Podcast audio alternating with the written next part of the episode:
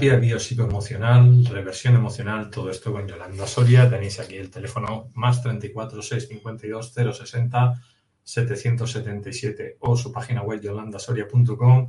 Podéis contactar con ella para terapia. Y dicho esto, pues vamos a entrar ya con todos ustedes.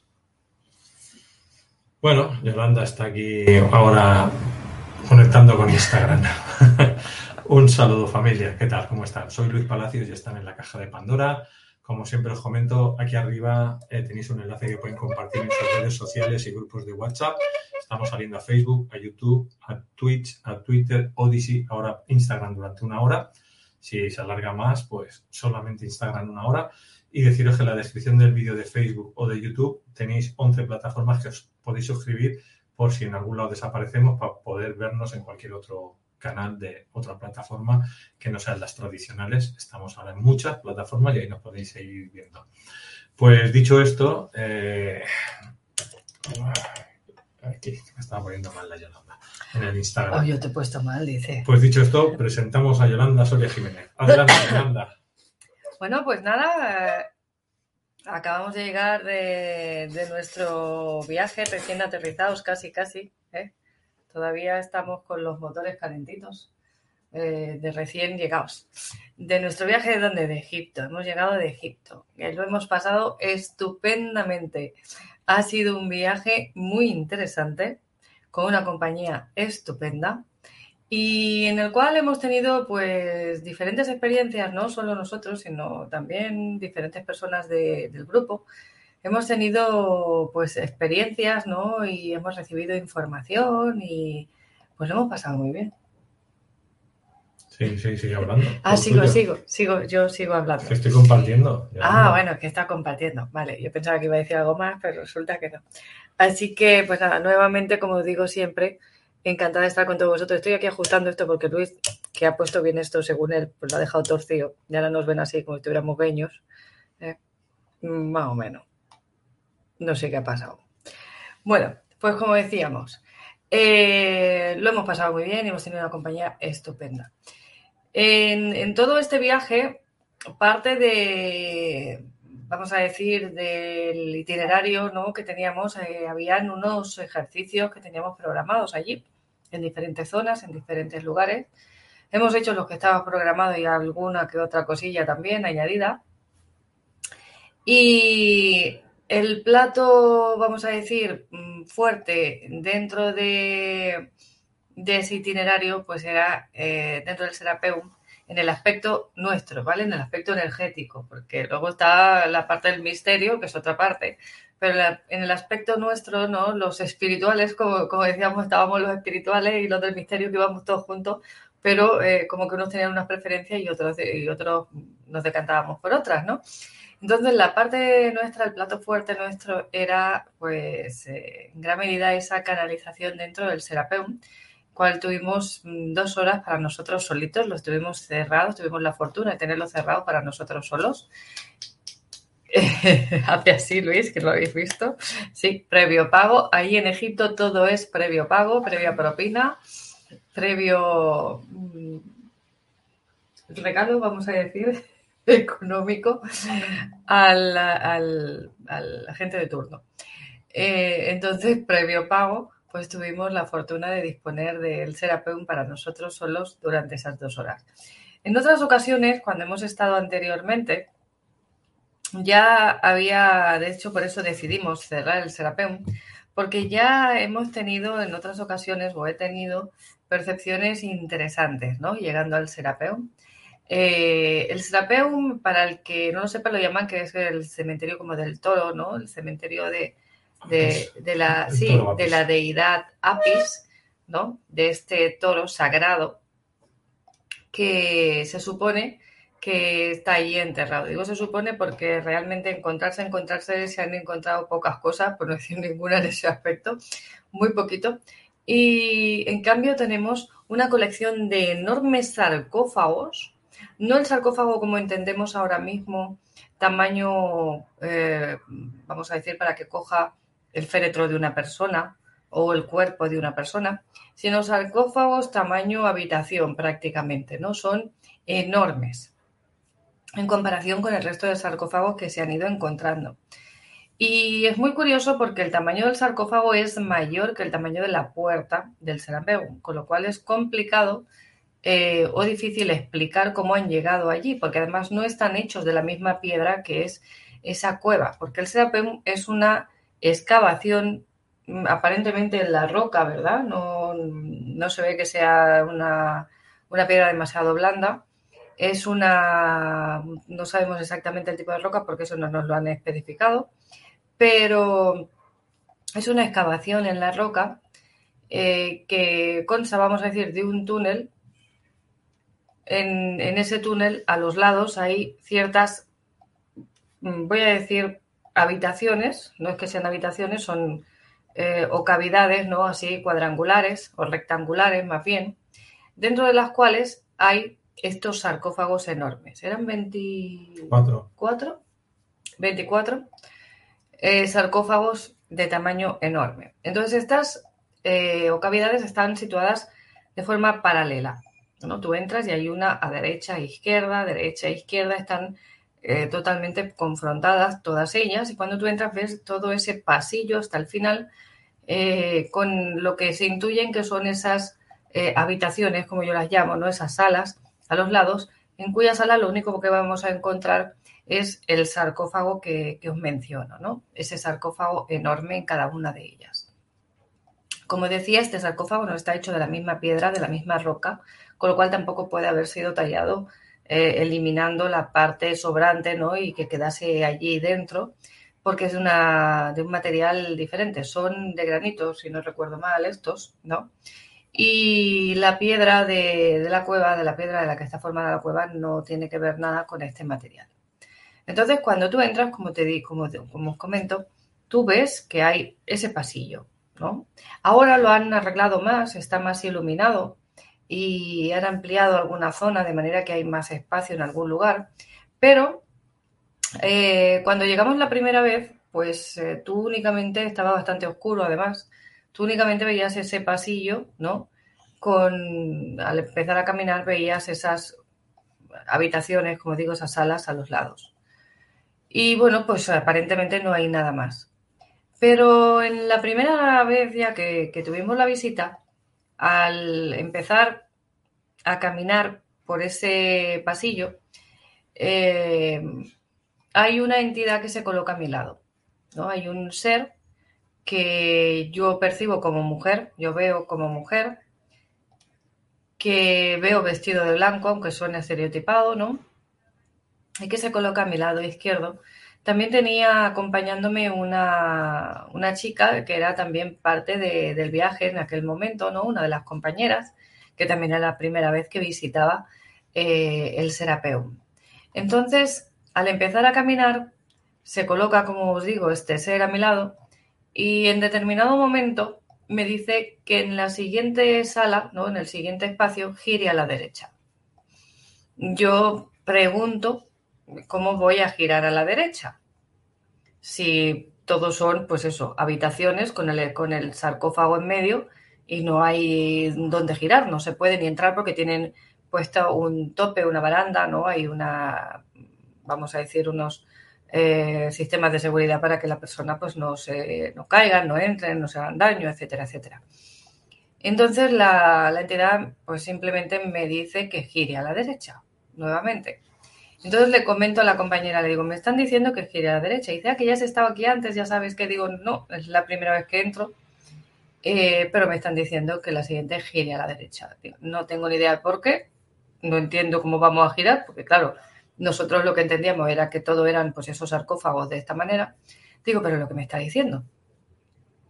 Y sí, seguimos caminando un poco más adelante, nada, unos pasos y en la siguiente, en vez de haber un sarcófago, hay un pasillo que eh, el túnel de entrada es un túnel recto hacia adelante, ¿no? Tú entras la puerta y está totalmente alineado con el, con el pasillo este. Y a la derecha, como digo, hay este, este hueco que genera otro pasillo en forma de L, de manera que te conduce nuevamente al lado de la puerta de la entrada. Pero cuando entras, esto no se ve, no se percibe. Y en aquel momento, como digo, con la iluminación que había, eh, mucho menos, ¿no? También podría ser que fuese otra sala en todo caso, porque como digo, no se, no se puede ver que es un pasillo. Entonces, en ese instante, la chica que iba conmigo, la compañera, pues se queda toda sorprendida empieza a ponerse nerviosa, madre mía, ¿qué está pasando? ¿Quién tienes a tu lado? Y en ese momento, pues como en las siguientes visitas que hemos tenido, no supe decir quién tenía a mi lado, ni por qué me estaba diciendo que girase a la derecha, ¿no? Entonces continuamos un poquito más adelante, giramos por ese pasillo, como os digo, y en determinado momento en el pasillo hay nuevamente un sarcófago. Este está con la tapa abierta y rota. Y, es curioso porque eh, cuando llegamos a ese sarcófago que está en medio de ese pasillo, bloqueando el pasillo completamente, no se podía pasar por ninguno de los dos lados, eh, ahí me empieza a llegar una sensación de angustia, de agobio tremenda, no por el bloqueo del pasillo, porque era suficientemente ancho para, como para no generar sensación de claustrofobia y demás, simplemente con dar la vuelta y volver para atrás era suficiente.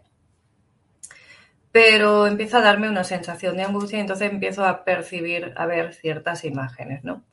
Como en ese momento la situación del país estaba bastante revuelta y los visitantes teníamos una persecución dentro de, los eh, templos y de donde estuviéramos, éramos mm, seguidos, perseguidos, vigilados por, por, estos vigilantes, ¿no? Los turistas, como si nos pudiéramos llevar el sarcófago, parte de él, o fuésemos a hacer algo. Controlaban mucho que no hiciésemos nada que tuviese que ver con, con rezos, con meditaciones, estaba eh, todo el tema de la primavera árabe en ese momento muy revuelto, ¿no? muy, muy movidito el tema. Entonces había como mucha presión con esto.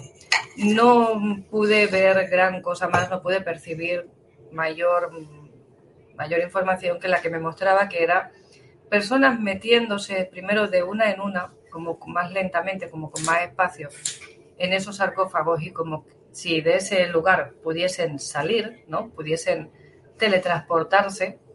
Yo entiendo que lo que se, que lo que se teletransporta, eh, por lo que percibo en la imagen, no es el cuerpo, es la esencia, el alma o la conciencia de la persona, por lo que se me muestra o por lo que yo entiendo. Y al final hay un aceleramiento en, o una aceleración en la eh, situación que están viviendo en esa civilización, que es una situación como de confrontación bélica, ¿no? como de guerra o de cierta tensión en ese momento, se acelera y ya se pone la cosa fea y entonces eh, las personas no trataban de salir de una en una, sino que trataban de salir en grupo porque eh, la situación era premiante. ¿no? Entonces, eh, los últimos grupos de personas que, entraron ya no pudieron salir, se quedaron allí. Eso es lo que se me muestra en este primer viaje, así como a flashes, como os digo, con la emoción, la sensación, la angustia. Percibo mucho a través de eh, sensaciones ¿no? de, la kinestesia, además del oído eh, y visual. la, información, la información fue bastante completa, breve, fueron flashes. Tampoco, como os digo, la situación era ideal para poder estar viendo porque no nos dejaban. Y esto pues resultó una experiencia bastante interesante intensa y se nos quedó el run run, ¿no? Este run run ahí de qué pasó, por qué esto, por qué se me muestra esto. Y como digo, en ese momento no pudimos ampliar más información en ese instante y decidimos que cuando pudiéramos volver a hacerlo, volver a, ir y ver, eh, volveríamos. ¿no? Volvimos una segunda vez al Serapeum con idéntico resultado, la situación también estaba similar, todavía no se podía trabajar allí, de manera que lo que hice fue prácticamente como repetir, como si fuera un déjà vu de la vez anterior, fue similar toda la experiencia. Eh, en el sentido, el cambio que había mayor era que yo ya había percibido esta experiencia anteriormente y que ya sabía que había un pasillo a la derecha, evidentemente. Y, bueno, pues dijimos, bueno, la próxima que podamos vamos a ver si nos dejan cerrarlo y vamos a ver si nos llega algún tipo de información interesante. ¿no? Esto es lo que hemos hecho esta vez. Hemos cerrado el Serapeum durante esas dos horas y hemos eh, tratado de conseguir información que en un principio, a mí, la información que me muestra esta entidad es exactamente la misma que las veces anteriores, ¿no? Eh, se percibe o la percibo con mucha nitidez, sobre todo a nivel sensorial, ¿no? Las imágenes, eh, palabras o frases que va soltando, que va diciendo. Y la, experiencia está interesante. Pero así es como que lo que me muestra es lo que pasó, cómo fue el final, cómo fue eh, el, momento ese del final de ese, de ese episodio. Me decían muchas veces los niños, los niños, como que había muchos inocentes que habían perdido la vida allí. Eh, me mostraba, mm, también me mostró eh, imágenes de, ser perseguidos, ¿no? de persecuciones dentro de toda esa situación. Pero vamos, la información básicamente era esta. Entonces ahí entró Luis a, decir, mm, aquí queremos más información. Esta vez hay que decir que no solo estaba la mujer, había la mujer y habían dos, hombres, un señor, mm, un segundo, un señor eh, algo, un, varón más mayor, de unos 50 eh, y alguien más joven, también varón, que estaba detrás mío. ¿no? Tenía la mujer, el señor y el otro chico de unos 30 aproximadamente que estaba detrás. Hablamos de seres, entes que no son visibles, vamos a decir, al ojo humano, que no son visitantes y que no son de 3D, para entendernos. Entonces a Luis ahora me decía... No, no, no, no, estaba diciendo dos. Ah, dos, dos. Dos, o sea, tres entidades. la femenina y dos, y dos hombres. Del grupo, el grupo se dividió en dos partes. Eh, con nosotros se quedó una parte, vamos a llamarle los que querían escuchar la canalización y sentir, que eran alrededor de 10 personas aproximadamente. Y, bueno, dos o tres también estuvieron viéndolas en, vamos a decir, esas presencias holográficas. Yo le llamo presencias holográficas porque no es que la, mm, o sea, a veces se podían ver y otras veces se podían escuchar, pero no, no había esa claridad que otras veces se ven perfectamente, ¿no? Pero bueno, eh, sentir, todos los que estuvimos allí sentimos la contestación y, y, de hecho había una chica también allí que entró en canalización y contestó a mí varias veces una pregunta que yo hice simultáneamente. Lo mismo que estaba diciendo Yolanda, lo estaba diciendo Nora y, lo estaba también comunicando. O sea, que quiero decir que estaban, estábamos cogiendo toda la misma frecuencia. En el grupo tuvimos la suerte de contar con una arqueóloga, ¿no? Eh, con mentalidad abierta, hay que decir, que estuvo también en la canalización y que iba corroborando la información que me iban dando a las preguntas que iba planteando Luis, ¿no? Lo cual para mí fue porque yo en, determinado momento le dije, digo, esto te va a sonar, y la miré a ella, digo, te va a sonar totalmente a ciencia ficción, es lógico, digo, pero lo que me están respondiendo a la pregunta es esto, ¿no? Y le doy la respuesta y ella me dice, no, no, no me suena extraño porque es la misma información que tengo yo.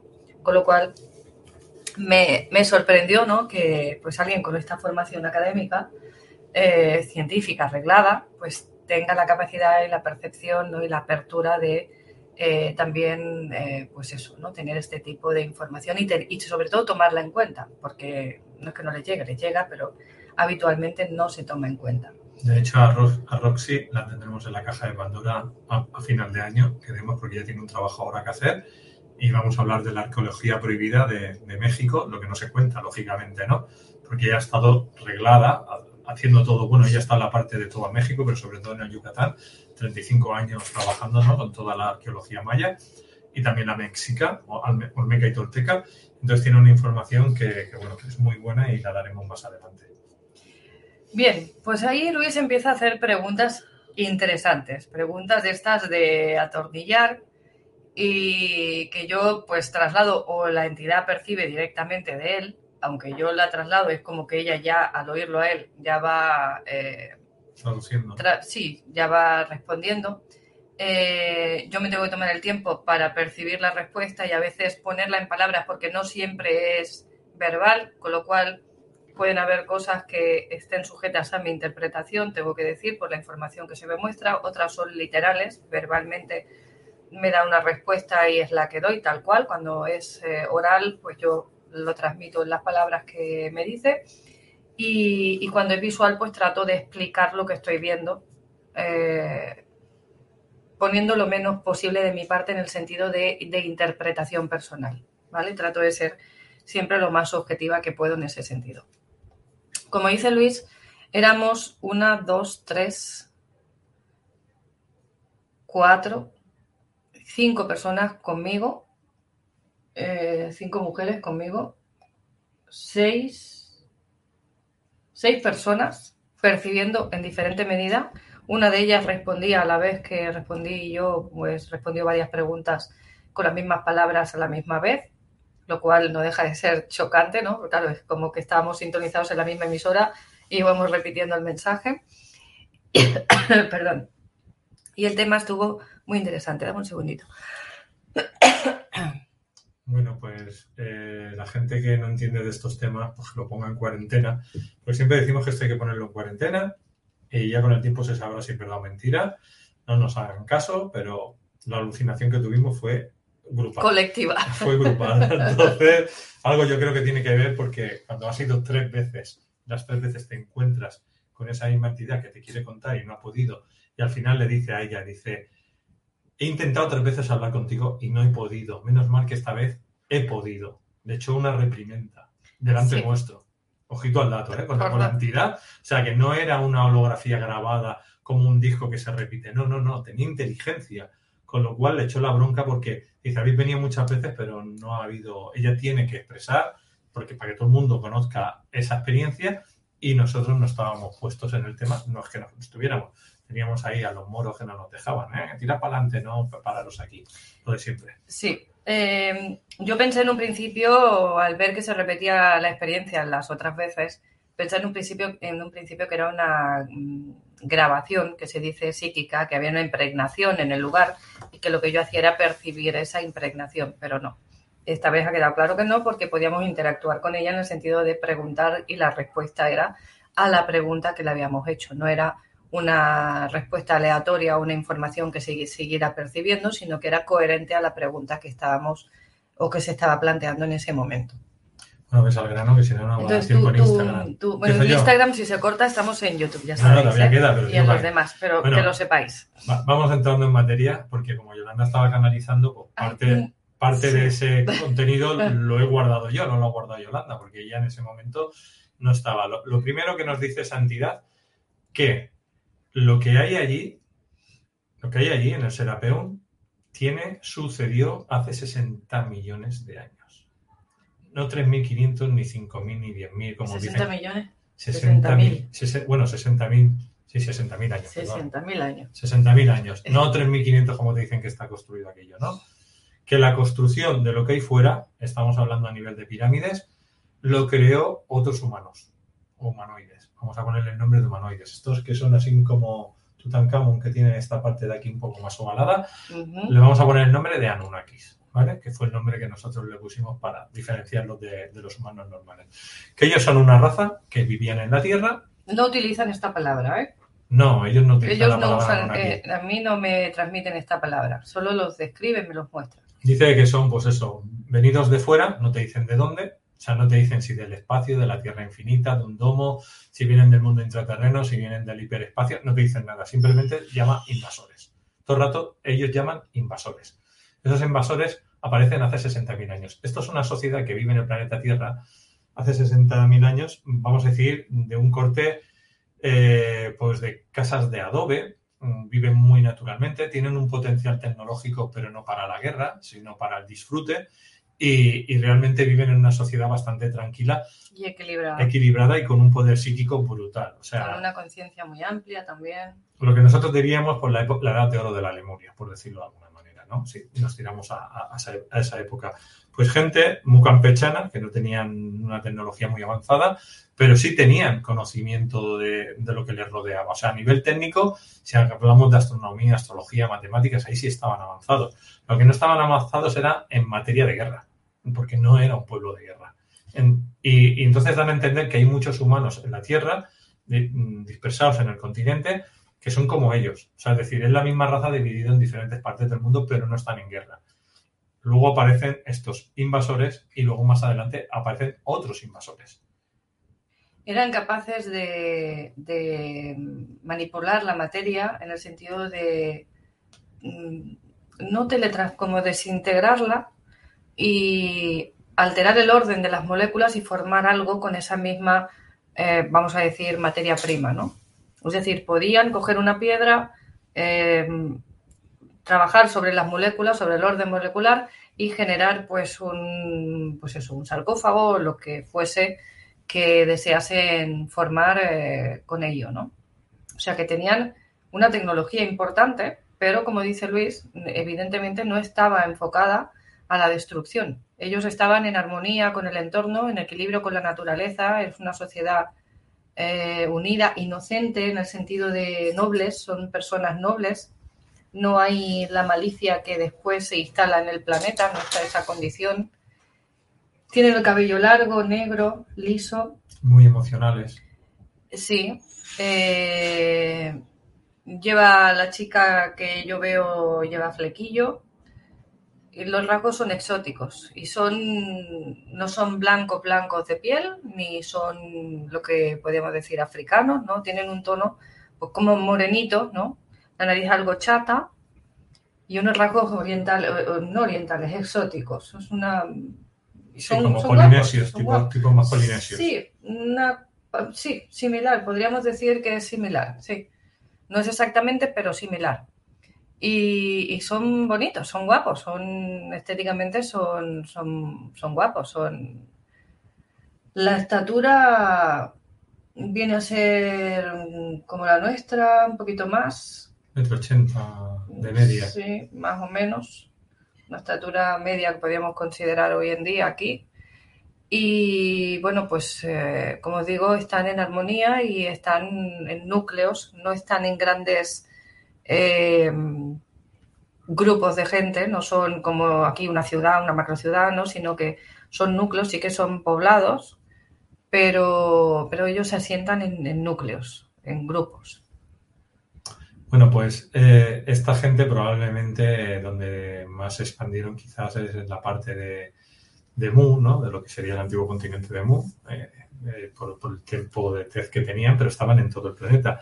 Y concretamente en la parte de Egipto, pues vivían mucho, pues eso, con la naturaleza en casa de tipo de adobe, ¿no? O sea, es decir, construido todo con las manos y hecho de una manera muy artesanal, porque no vivían de la tecnología, aunque tenían tecnología. La tecnología pues era pues para desplazarse, ¿no? Para poder ir del punto A al punto B, pues, pues con naves, ¿no? Fueran naves de barco, fueran volando. Sí que tenían cierta tecnología, pero a ellos les gustaba vivir, vamos a decir, en armonía con la naturaleza, no como ahora que vivimos en ciudades. Entonces vivían en poblaciones pequeñas. Entonces ellos ven venir del cielo, no del espacio, del cielo, ven posarse, pues, lo que ellos llaman los invasores. Que estos invasores en Egipto, concretamente donde ellos viven, son los que crean las pirámides y son los que crean cierta tecnología, pero también llevan una tecnología de guerra. Eh, viene un grupo. Una de las preguntas que le hacemos nosotros es, ¿el grupo este que viene actualmente existe? Y la contestación es que, bueno, que eran un, un tercio, creo que dijo, un cuarto de, de, la población real que llegó a la Tierra. O sea, para empezar eran seres que viven muchos años, no 100 años. Estamos hablando que para nosotros son casi inmortales porque llegan a vivir más de por lo que pude entender, más de 20.000 años algunos de ellos. Pero es que de esas generaciones que llegaron a la Tierra todavía están. Y lo que nos dan a entender que quedan, no sé si es un tercio o un cuarto de la población inicial que vinieron. O sea, quedan muchos menos, pero que, que están ahí. Que tienen el arte del engaño. El arte del engaño que dice que tienen el arte del camuflaje y de, con su voz, embaucarte en, en algo que al final tú te lo crees y no es. O sea, es decir, tienen el don de ser como dioses que engañaron a los seres humanos que habían en la Tierra pero ellos lo que querían era una era esclavizar realmente, ¿no? O sea, lo que querían eran trabajadores para ellos. Esta historia ya la conocemos de Sumeria y de Egipto, ¿no? Que, que vinieron unos seres venidos de fuera y que usaron a los humanos para esclavizarlos. Estos no hicieron modificación genética, no los modificaron. Estos de hace 60.000 años lo que hicieron es crear unas ciudades en un principio en la superficie, luego como que desaparecen de la vista, ¿eh? supongo que se van al mundo intraterreno, por lo que dan a entender, y, y, son esclavizadores. Entonces hubo una revuelta, una revuelta de seres humanos que no quisieron entrar al juego de esta gente. Y ellos hicieron una masacre. Hubo una guerra, una guerra nuclear incluso, o de fase láser. Sí, de tipo, la, no podemos decir que sea nuclear porque no usan esta palabra, pero por lo que veo, sí que son armas de tipo nuclear y la devastación que dejan es de ese tipo. De hecho, hay mucha radiación allí en, las piedras, en los sarcófagos, en, eh, tú vas, mm, te van contando que hay cargas radiactivas ¿no? en muchas zonas. El 70% de la población planetaria en rencillas, ataques y guerras acaba muriendo, solo queda un 30% y el 30% que queda es esclavo.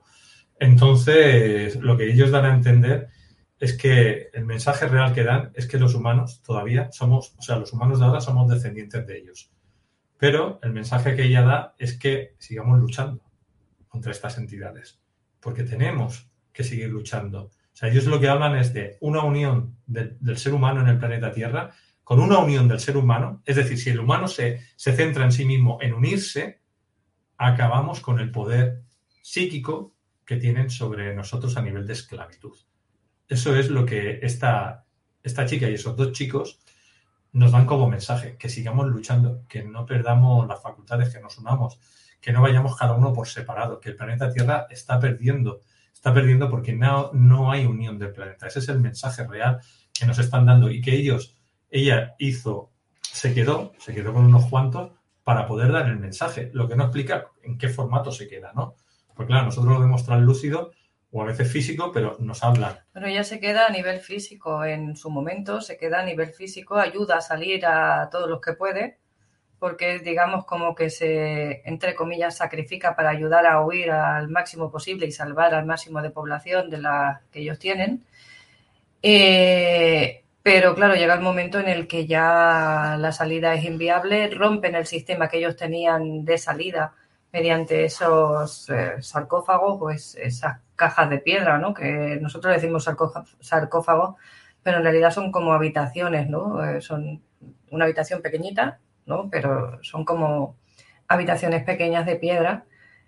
Eh, ella se queda ahí trabajando, ayudando a salir, hasta que ya no se puede ir, ¿no? Y ya las últimas, vamos a decir, oleadas de gente que llegan, ya no pueden salir, se quedan allí.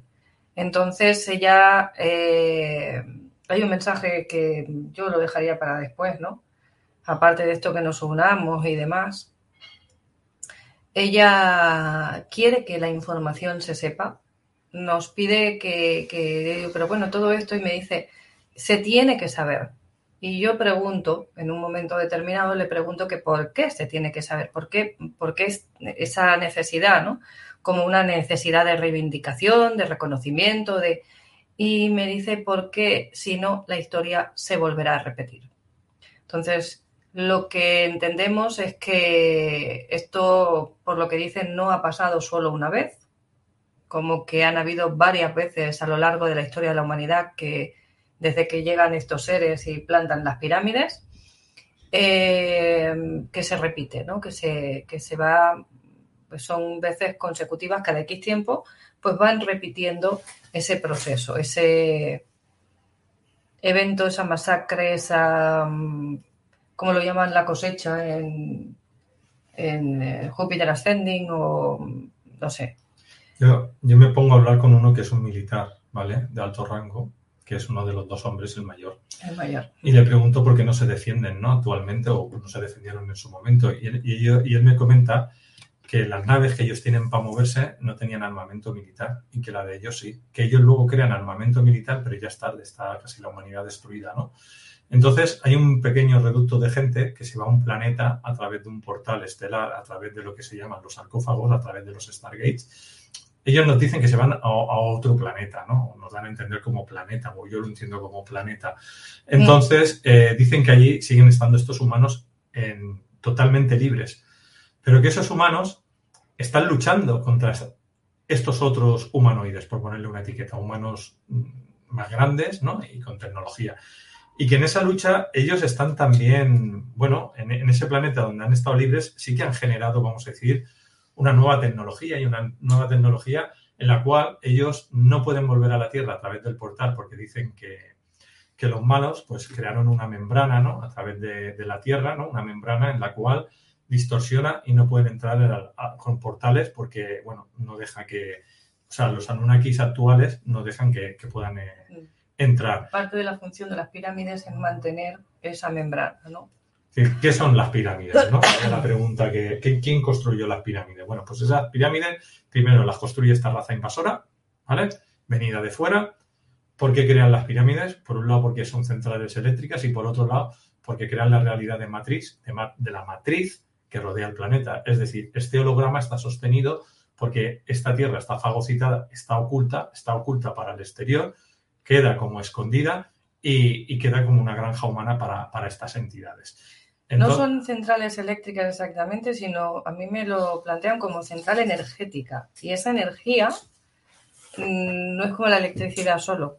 Puede utilizarse de muchas maneras. Se puede utilizar para generar luz o se puede utilizar para mover una nave o para mm, utilizar un arma de destrucción. Es decir, como que pueden con esa energía usarla de diferentes formas, ¿no?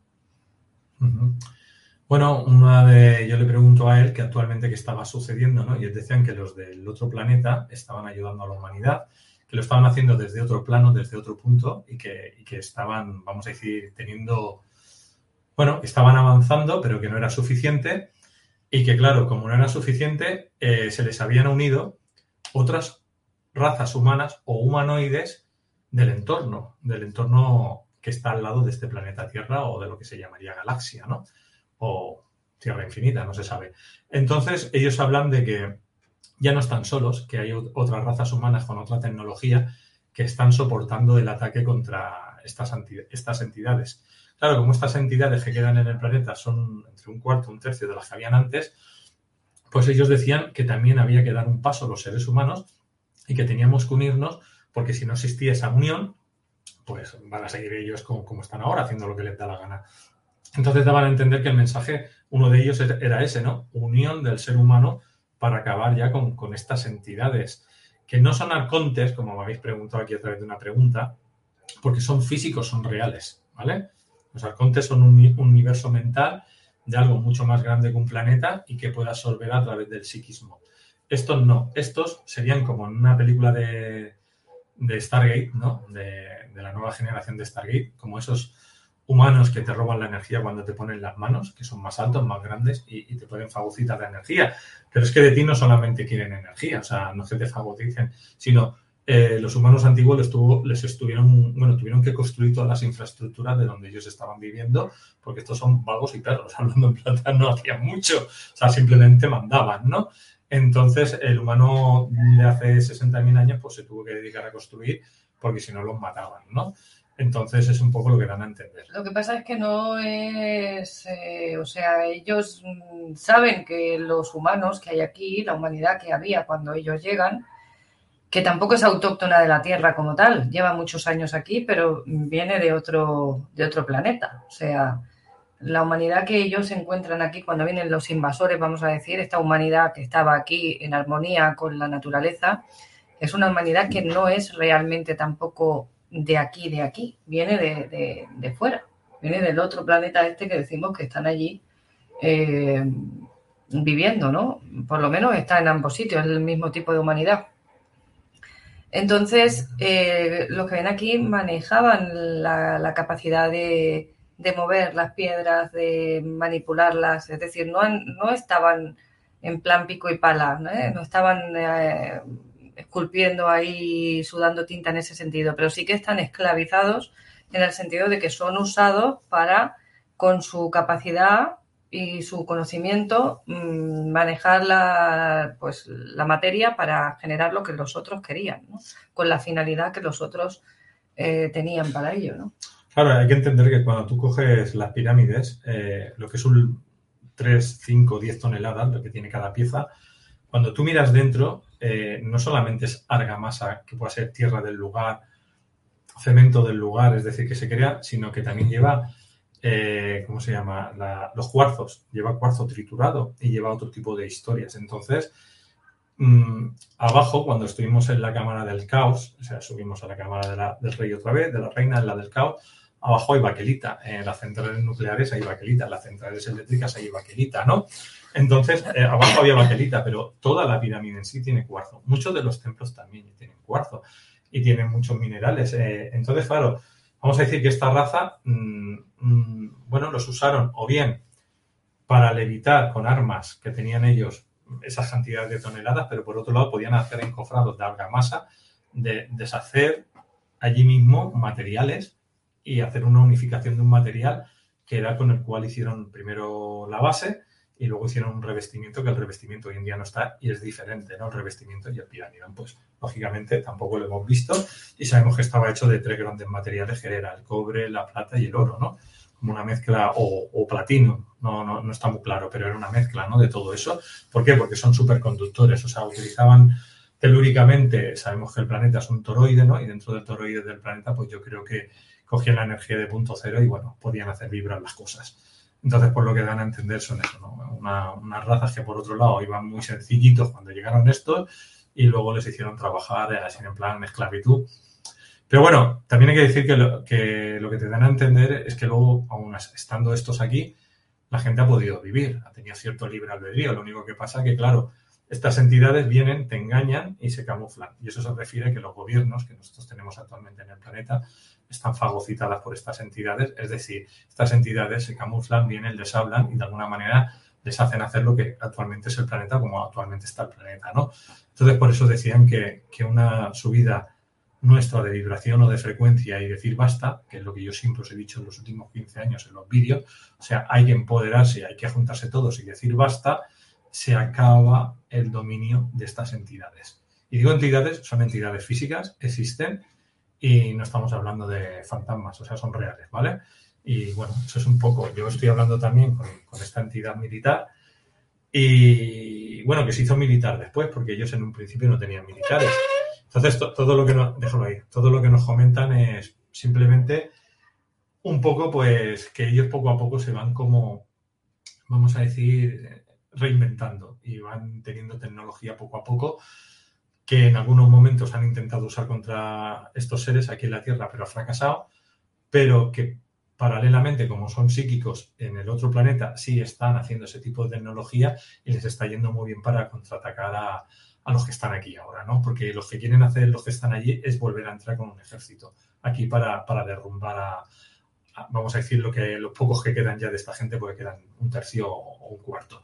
Y entonces nos dicen que los propios humanos, que ahora somos una mayoría en el planeta, con esa unión sí que podemos pararlos porque somos muchos más que ellos y ahora ya tenemos un poder psíquico o un poder, vamos a decir, también tecnológico. El tecnológico dice que el tecnológico actual nuestro está verde. Dijo que no tenía nada que hacer contra estas entidades. Que era mucho más lo psíquico que podíamos hacer, lo emocional, que no el tema de armamento. Dice que el armamento que tenemos nosotros aún Da risa lo de lo que tienen. Dice, dice, de risa, comparado con lo que tienen estas entidades. Oh. Entonces dice que a nivel tecnológico no podemos competir, pero sí a nivel psíquico. ¿Qué más? No sé, ¿tú qué más te acuerdas? Me enchufa de nuevo. bueno, pues eh, hablaba de las entidades estas que, de estos seres que vienen de fuera. Eh, uno de los motivos también para no generar cierta lucha a nivel armamentístico dentro del planeta es evitar la destrucción del planeta, porque si entran en lucha directa tal y como está en ese momento la situación, eh, ellos desarrollan, cuando desarrollan el armamento, eh, lo que hacen es un exterminio masivo por, porque las condiciones del planeta serían inhabitables, ¿no? Se extinguiría la, vida por, porque pues eso, después de una bomba nuclear, pues queda todo arrasado, ¿no? Durante un montón de tiempo y ellos, eh, por el respeto que tienen al entorno, a la, tierra, a la naturaleza en sí, porque se saben que son parte de ella, ¿no? Saben que, eso no es posible, no es viable. No es una solución viable. Y entonces los de fuera se aprovechan de esto, ¿no? Se aprovechan de esta situación para, pues, para, para tenerlos ahí sometidos, ¿no? Con armas menores, pero tenerlos ahí sometidos en esa, en esa situación. Eh, otra cosa que les preguntamos era que por qué no usaban los, sarcófagos, ¿no? Y nos dijeron que estaban inutilizados por la malla esta, esta membrana que habían creado eh, alrededor de la Tierra. Entonces, los que hay fuera están tratando de romper esta membrana, de romper esta, eh, es como un escudo electromagnético. Ella lo llama membrana, Mm. La palabra que utiliza es membrana. Membrana electromagnética. Electromagnética, sí, no es escudo, sino yo utilicé la palabra escudo como para explicar un poco lo que yo entendía, pero la palabra que utiliza es membrana electromagnética. Entonces, mediante esta membrana impiden la salida de, de los que están aquí, pero también impiden la entrada de los suyos. O sea, esto está haciendo como de barrera para los unos y para los otros. De manera que los que quedan aquí son los que hay y los que hay fuera tampoco pueden entrar realmente mediante este sistema, por lo menos, al planeta, ¿no? Eh, como decía, quedaban menos, quedaban como una cuarta parte de los que llegaron. Y, bueno, son los que quedan aquí y están repartidos, eh, me dijo, en diferentes lugares del planeta, en diferentes núcleos. Otra pregunta que hiciste fue si habían otros como ellos o diferentes, y entonces sí me mostraron que habían eh, otros grupos de habitantes que no son como los que habían aquí cuando llegan estos invasores, ni son los propios invasores. Me muestran unos altos eh, rubios, blancos, mm, con unas caras como muy andróginas, ¿no? Muy y eh, asépticas, diría yo. En la zona de Europa, del norte de Europa. En la zona, sí, habían diferentes núcleos y hay... Y otros en Australia. Otros diferentes en diferentes lugares, ¿no? Entonces están repartidos también en América, habían diferentes núcleos, pero son diferentes. como que, hay... que, entre ellos no se llevan bien y que se pelean, pero como cada uno tiene su territorio, respeta el territorio de cada uno. Pero estos que son otra raza de invasores no son ni buenos ni malos, o sea, se mantienen como neutrales no suelen participar, pero si les tocan la boca te detenan. Entonces lo que daban a entender que, estos Anunnaki no se metían con los otros, o sea, como había como un pacto de no agresión, porque tecnológicamente eran fuertes. Pero los que se les habían unido a los humanos del otro planeta, que esos venían de, fuera, estos que vienen de fuera, que se han unido a los humanos, sí que están intentando romper lo que era la membrana, porque estos sí que estaban ayudando a la humanidad. Entonces, porque son parte de la misma de esa misma humanidad, de esos mismos seres. Sí, pero se ve que los seres estos que están aquí en la Tierra, por ponerle el nombre a Anunnaki, eh, dominan en, vamos a decir, por fuera en todas partes. Son como una raza que, ha sido depredadora, De, planetas a planetas y tienen un control de muchas zonas, de, otros, de otras zonas. Y por eso pues hay mucho humano resentido contra esta raza porque no están fastidiando a todo el mundo, ¿no? Entonces muchas razas se han unido para poder luchar conjuntamente contra... Claro, lo que dan a entender que estos son más poderosos que la unión de todas las demás razas. A nivel tecnológico destructivo, estos son más poderosos. Más destructivos. Pero como estos son los otros, son muy psíquicos y también ya empiezan a tener tecnología, como están jugando, vamos a decir, con una guerra que no ha existido. Y lo que nos dan a entender es que pueden ganar porque ahora ya están luchando de tú a tú. Antes no, antes. Más equilibrado. Más equilibrado, antes perdían seguro y ahora ya como que se están poniendo al mismo nivel. No son nada empáticos estos invasores, no tienen. No es que no tengan emociones, sí tienen algunas emociones, pero son emociones muy básicas, muy primarias, muy de supervivencia, muy de instinto, ¿no? Vamos a decir, muy viscerales. Eh, los que vienen aquí sí que son emocionales. Los nórdicos son un poco fríos también, me mostraba, pero no es esa predación que tienen los otros es diferente, es como que van a la suya y lo demás pues le da un poco lo mismo. Y bueno, y el resto pues están ahí como intentando a ver si pueden hacer algo porque estos los tienen, nos tienen fastidiados a todos, ¿no? Estos invasores, a pesar de que ya quedan menos, nos tienen pues todavía, nos están molestando a todos todavía, ¿no? Nos fastidian a nosotros y los fastidian a ellos de paso también. Entonces, eh, en este proceso, ellos lo que nos dicen es eso, o sea, porque esta raza, estos seres, son maestros, me dicen, en el arte del engaño. Y se ha hablado mucho de que se transfiguran, de que pueden cambiar de forma. No cambian de forma como tal. Lo que ellos me, lo que ella me muestra es que te hacen ver a ti lo que ellos quieren que tú veas. No sé si es mediante la tecnología, mediante algún tipo de manipulación telepática eh, o un estado hipnótico, no sé exactamente cómo lo hacen, pero eh, lo que hacen es que tú veas lo que ellos quieren que veas.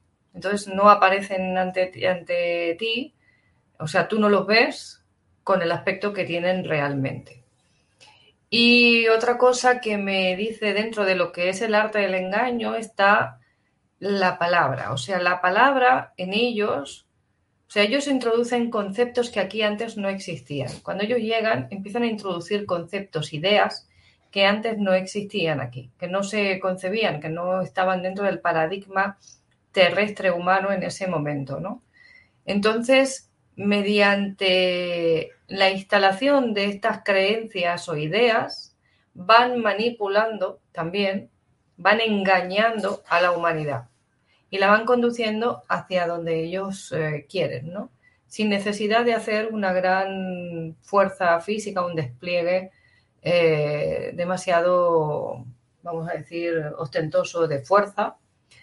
Mm, nos manipulan totalmente, nos engañan mediante esta manipulación psíquica, podemos decir, ¿no? Porque nos meten ideas, conceptos, creencias, eh, formas de funcionar que nosotros asimilamos como reales o propias o naturales eh, o positivas y que realmente llevan detrás pues un, trasfondo que nosotros no somos capaces de ver. Aunque ellos sí lo ven claro, ellos sí lo tienen claro, nosotros no somos capaces de percibir la intencionalidad que hay detrás de eso. Por eso decía también que son maestros en el arte del engaño. Me lo repitió varias veces, esa como... ¿Cómo te digo yo? Es como cuando salen las películas del diablo, ¿no? Y que tú haces un trato con el diablo y el diablo te ofrece algo a cambio de que tú hagas cierta cosa o le entregues algo, pero al final el diablo siempre gana, ¿no? Porque dentro de ese trato siempre hay un engaño, siempre hay una mentira, siempre hay un doble juego. Hay un chiste de, que, de un señor que está en el, en el desierto muerto de sed y entonces pues resulta que se encuentra un genio y le ofrece tres deseos y dice quiero ser, el señor era africano y dice quiero ser blanco, tener mucha agua y ver muchos culos y el genio va y lo transforma en váter, ¿no? le ha dado los tres deseos, pero eh, estoy haciendo una analogía así, en modo de chiste, pero para que entendáis que, a qué me refiero, ¿no? Que, que con algo que aparentemente es positivo, en realidad ellos están saliendo con la suya y no es para tu bien, ¿no? Sino para o subyugarte o, tenerte más abajo todavía o manipularte o conseguir sus propios fines, ¿no? Entonces, eh, esto es un poco lo que la idea que, que se esconde detrás de, de esta forma de funcionar, ¿no? Como digo, no solo es la manipulación de que tú veas y percibas lo que ellos quieren, sino esto en realidad es como si nos programasen de algún modo con, una forma de funcionar que ellos, ellos entienden que es mm, para ellos es positiva y les da igual que a nosotros nos suceda como humanidad lo que nos suceda o como persona, ¿no? como individuo. Luego estuvimos en el museo, uno nuevo, no me acuerdo ahora cómo se llama, pero está todo lleno de momias. De las civilizaciones. Es el Museo de las Civilizaciones y, bueno, yo le pregunté al guía que si era normal que tuvieran este, esta parte abultada a las momias y me decía que, que me decía, no, Luis, dice, si esos son humanos normales, vete a otros cráneos de humanos de otras partes del mundo y verás que, tienen aquí. Y habíamos cuatro allí que decíamos no, porque lo sabían que los tenían normales y otros que estaban abombados. Abombados.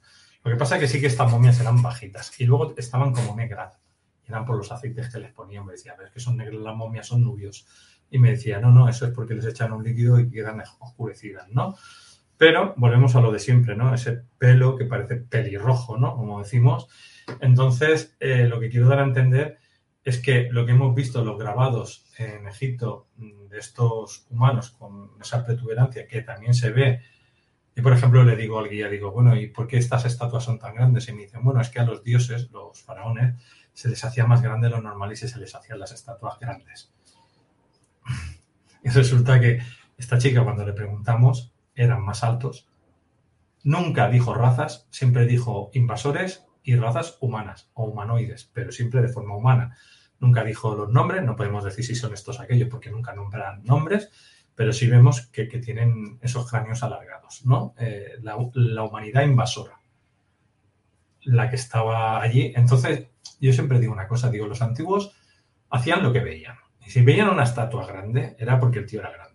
Porque lo hemos visto en muchas partes del mundo donde se ven puertas gigantes, hemos estado en Turquía y hemos visto armas de gigantes, ¿no? Escudos, espadas, esqueletos también. esqueletos de gigantes. Entonces, a mí no me cuadra que fueran, no, es que los hacían grandes, porque claro, los faraones, bueno, esa es la, la teoría oficial, ¿no? Que te está diciendo el guía, y la mía es que no, es que habían seres grandes. Y se dibujaban tal como eran, grandes. ¿Y qué necesidad hay, si no, de hacer los templos tan grandes, con los techos tan altísimos, con el esfuerzo que se supone que, que conllevaba hacer dicha construcción? El ser humano no hace las cosas gratis porque sí. O sea, un esfuerzo de esa medida, con la tecnología que se supone que había en aquel momento y, y demás, eh, conlleva no solo un gasto eh, tremendo a nivel de, costes de construcción, sino un gasto energético, de esfuerzo, de trabajo, de horas, de tiempo eh, desorbitado. O sea, tiene que tener un motivo extra el hecho de que los techos tengan esa altitud, tengan esa altura y de que las construcciones, como tú dices, las puertas y demás, además hay en el de Comombo es... No, en el... ¿Qué es lo que sale? eh, pues tenemos los eh, colosos con, con las humanidades pequeñas Simbel. Sí, que no me salía el nombre. Con, con otras eh, humanidades de diferentes tallas. Entonces, ¿qué pasa? Que nos están hablando de jerarquía, nos dicen, no, es que estos son los niños, ¿no? Y tú ves las niñas y las niñas tienen senos eh, de adulto y tienen cuerpo de adulto y tú dices que niña, pues no, no cuadra la historia que nos están contando con las pruebas que hay, ¿no? Pero de hecho, cuando te pones a mirar, la mayor parte de las cosas no cuadran. No casan ni, ni, ni, cogiéndolo con pinzas. A nivel de las preguntas que estáis haciendo, el ADN, lo único que nos dicen del ADN es que nosotros somos descendientes mm, de los que son torturados, de los que mueren ¿no? en esas explosiones nucleares, de esa raza hace 60.000 años. No somos los mismos, pero somos sus descendientes, es decir, tenemos parte de ADN de, de esa raza, no de los invasores. Nunca habla de la Tierra esférica o la Tierra plana o la Tierra infinita, nunca lo mencionan. Lo único que mencionan que es que a través de los portales estelares van de punto A a punto B, es decir, aparecen en otro mundo. Ellos hablan de otro mundo, de otro reino, no, no, no lo especifican si es un planeta. En la planeta lo decimos nosotros, porque es lo que nosotros entendemos. La imagen Otro que a mí me llega es como si fuera de otro planeta, pero claro, tampoco lo puedo eh, ratificar. Claro, es que nosotros tenemos un sistema de creencias y entendemos sobre nuestro sistema de creencias. Entonces podemos desvirtuar lo que nos están diciendo. Entonces yo pondría en cuarentena. No nos dicen si vienen de otro planeta o de otro reino. No lo especifican, pero que está lejos, que está en una zona donde no pueden entrar porque aquí hay un domo, hay una membrana y algo que impide que puedan entrar. Hasta ahí sí. Eh, ¿Estamos perdiendo? Eh, no es que estemos perdiendo, es que llevamos 60.000 años perdiendo. O sea, es decir, nunca hemos ganado el hecho de que nosotros ganemos, lo que están haciendo estas entidades, es decir, oye, si os unís todos y decís basta, solo con el psiquismo que tenéis, el potencial de seres humanos que hay en la Tierra, se para el juego de esta gente. Es que prácticamente lo- lo- los destruís. Eso es lo que nos comentan. Si no hay unión del ser humano, seguirán fagocitando como a día de hoy. Hasta día de hoy controlan ellos. O sea, y otra cosa que también me estuvieron diciendo, porque yo les pregunté que si los podíamos atacar y los podíamos destruir. Y él me dijo que cuerpo a cuerpo o con tecnología era imposible porque son más fuertes que nosotros y que tuviéramos cuidado porque nos estaban siguiendo los pasos. Nos nos dijo que éramos seguidos, me dio a entender que siempre, pero que allí más, Allí donde. en Egipto.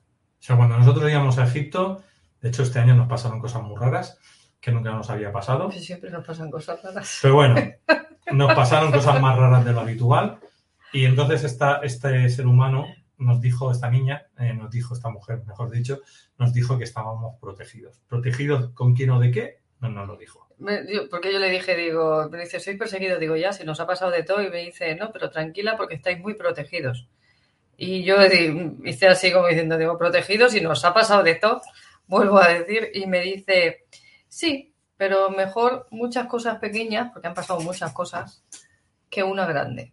Entonces, como si a nivel energético, la impronta de energía negativa que fuese lanzada ¿no? en ese momento contra nosotros, el grupo, o nosotros en concreto, no sabemos exactamente contra quién o contra qué exactamente, eh, se hubiese fragmentado para que en vez de caer como, como si viniera un asteroide a la Tierra ¿no? y lo revienta y en vez de caer un pedrusco enorme en un lugar y que haga un destrozo enorme, pues caen muchas piedrecitas, ¿no? Lo desintegras y caen muchas piedrecitas alrededor de, del planeta. Pues sería un poquito lo mismo, ¿no? La intención ahí es como de fragmentar esa energía, de romperla para que no llegue toda junta de golpe y vaya afectando en pequeñas cosas eh, y no en, una, en un acontecimiento grande que pueda ser pues realmente grave, ¿no? Eh, lo que nos comentan es que estas entidades aparecen de la nada, es decir, vienen de una frecuencia o densidad o dimensión diferente, vendrán por un agujero de gusano y de golpe y porrazo aparecen aquí. Seguimos en YouTube, estamos ahí, si os interesa, veniros. En Instagram, se Bien. acaba en Instagram. Hasta luego. Entonces, Yolanda, que yo quería dar lo del mensaje final, al final aquí no ha salido en el En Instagram. el Instagram tenemos un mensaje final. Eh, Dilo, eh, antes pues, que quedan 10 segundos. En 10 segundos, pues que nos tenemos que unir porque van a seguir atacando y prevén que pronto haya algún, algún evento. Lo hemos dicho rápido ahí, aquí Ah. lo acabamos de, de explicar. Entonces ellos el empeño me, me insisten constantemente durante todo ese proceso que durante toda esa experiencia, ¿no? Que, que nos tenemos que unir, que nos tenemos que unir, que nos tenemos que unir. Entonces yo le comento, digo, que la raza humana en este momento está muy distraída, muy dispersa, muy dividida y que cada uno va a lo suyo, ¿no?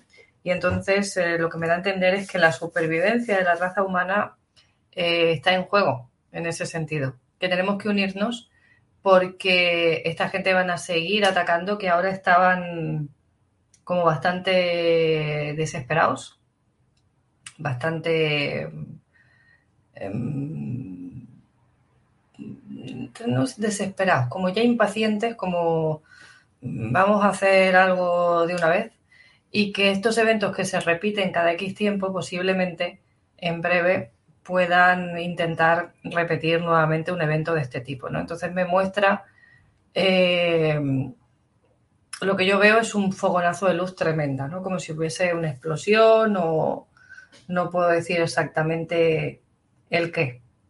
Yo lo que veo es un estallido de luz de repente y, y como que ahí se acaba la, la visión de eso. Eh, me hablan de tres eventos, no uno solo, tres. Uno es este fogonazo y los otros dos yo no recuerdo si me dijo exactamente el que. ¿Tú recuerdas que era información de esto? No. Me habló de tres eventos que podían ocurrir, que se podían dar, No, yo no lo recuerdo. pero dijo tres, ¿verdad? Esto sí. Dijo tres, pero no, Tres. no se concretó. Tres eventos, no, tres eventos que podían suceder. Uno me muestra este fogonazo y yo no sé si es por algo artificial, es decir, por una explosión de algún arma eh, o algún, yo qué sé, pues alguna central nuclear o algo de este tipo, así que puede haber un desastre que sea más o menos fortuito, pero que sea tecnológico. No sé si pueda ser que tenga que ver con alguna cosa tipo meteorito, no, no tengo idea, eh, porque eh. yo lo único que veo es una luz enorme, un fogonazo y, y ahí se acaba la, ellos la imagen. que los invasores podían modificar los volcanes o que Sí. usaban los volcanes Sí. para... Utilizan la los eventos naturales, pueden ser volcanes, terremotos. eh, los volcanes los usan mucho, por lo que Sí. vi. Tanto a nivel energético como a nivel de generar alteración en, pues eso, un temblor o generar un- una explosión del volcán y que afecte, pues claro, tú imagínate un- una explosión de un volcán de este tipo grande, pues la que puede organizar, ¿no? Pues te puede generar un, un ¿cómo se llama? Un invierno nuclear debido a la capa de cenizas y demás que, que se genera, ¿no? Además de la toxicidad en el aire, de los gases, etcétera, etcétera.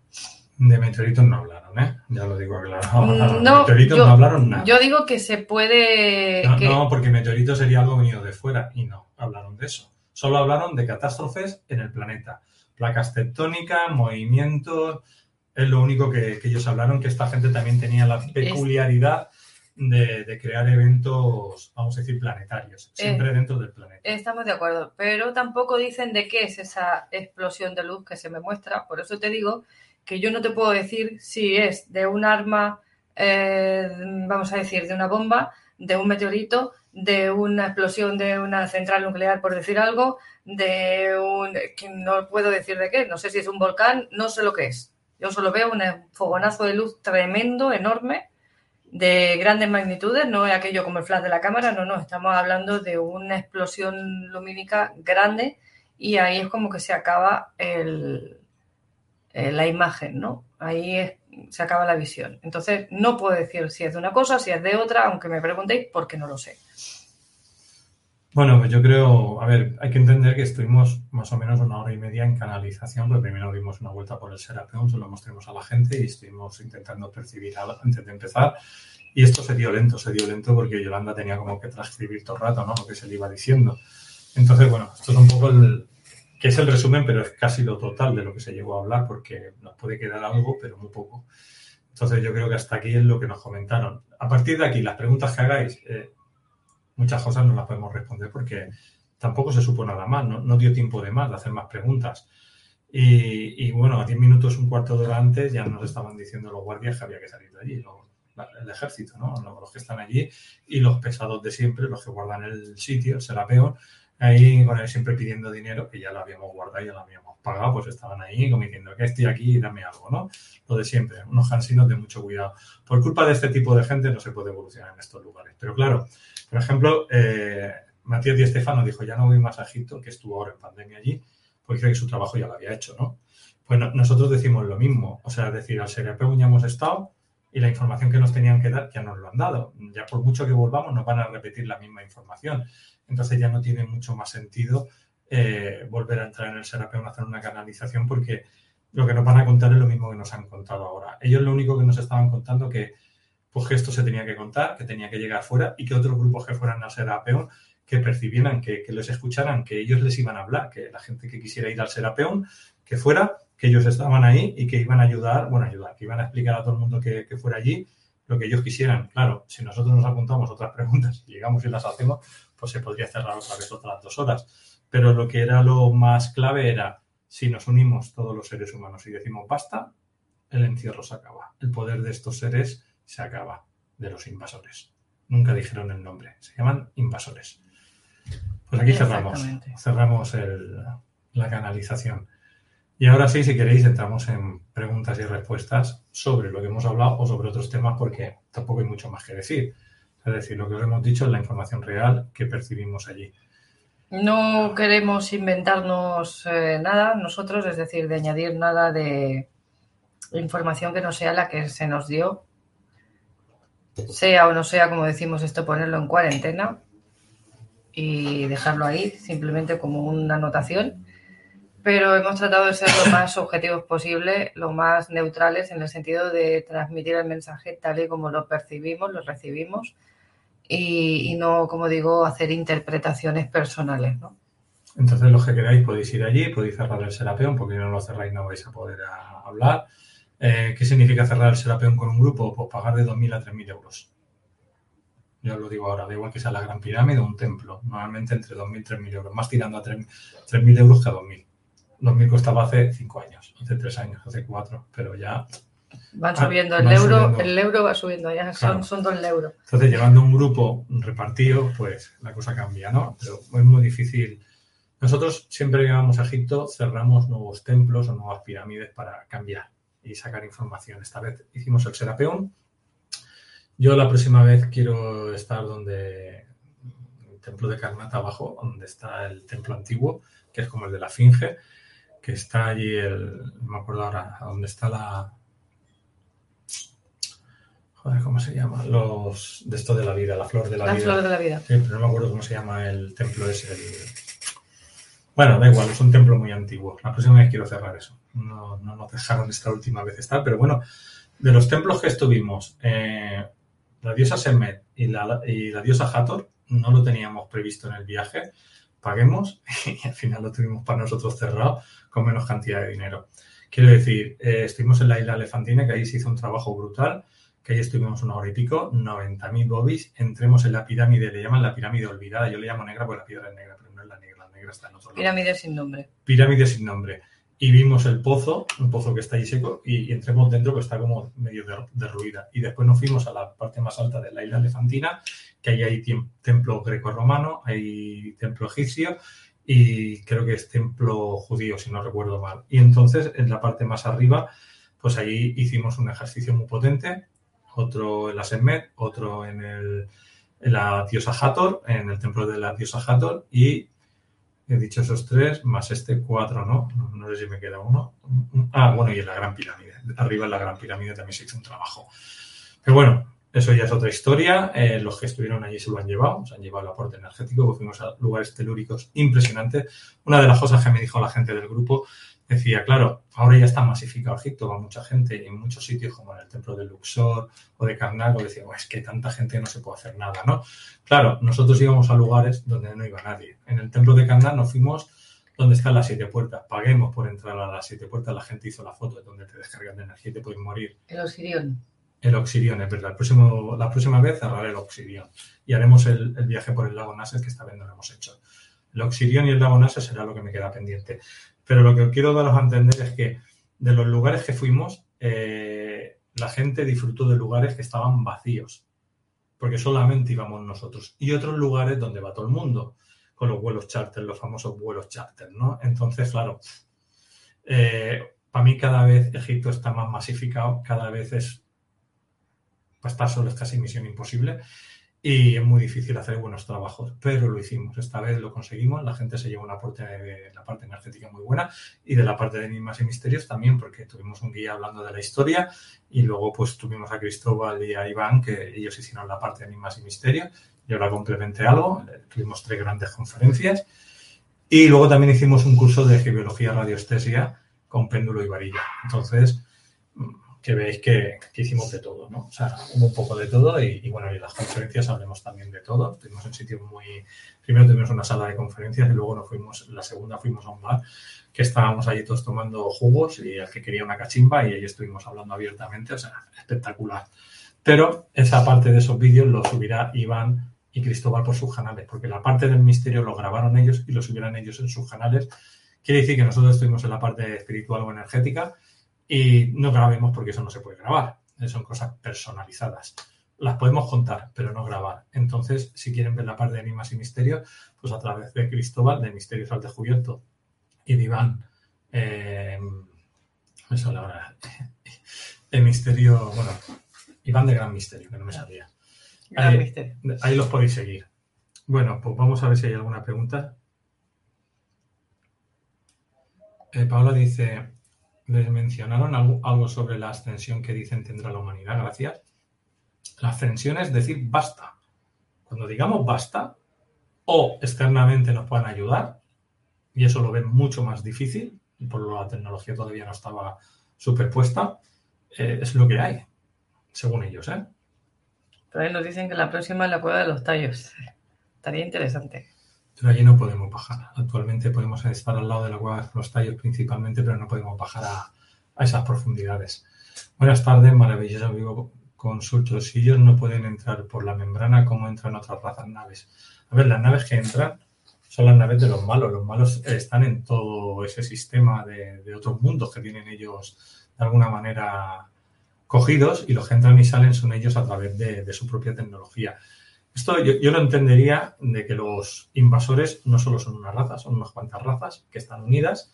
Y luego están los que son los humanos, que están unidas en otra confederación de, humanos unidos para luchar contra esta. Yo creo que el mundo está ahí arriba o ahí abajo, o en otras dimensiones o densidades también dividido. Entonces, bueno, yo creo que el tema va un poquito por ahí. Jesucristo Cristo nos dice que no nos aburrimos, ¿eh? Bueno, normalmente no nos aburrimos. Pero aunque estemos en casa, tampoco nos aburrimos, ¿eh? no nos da tiempo.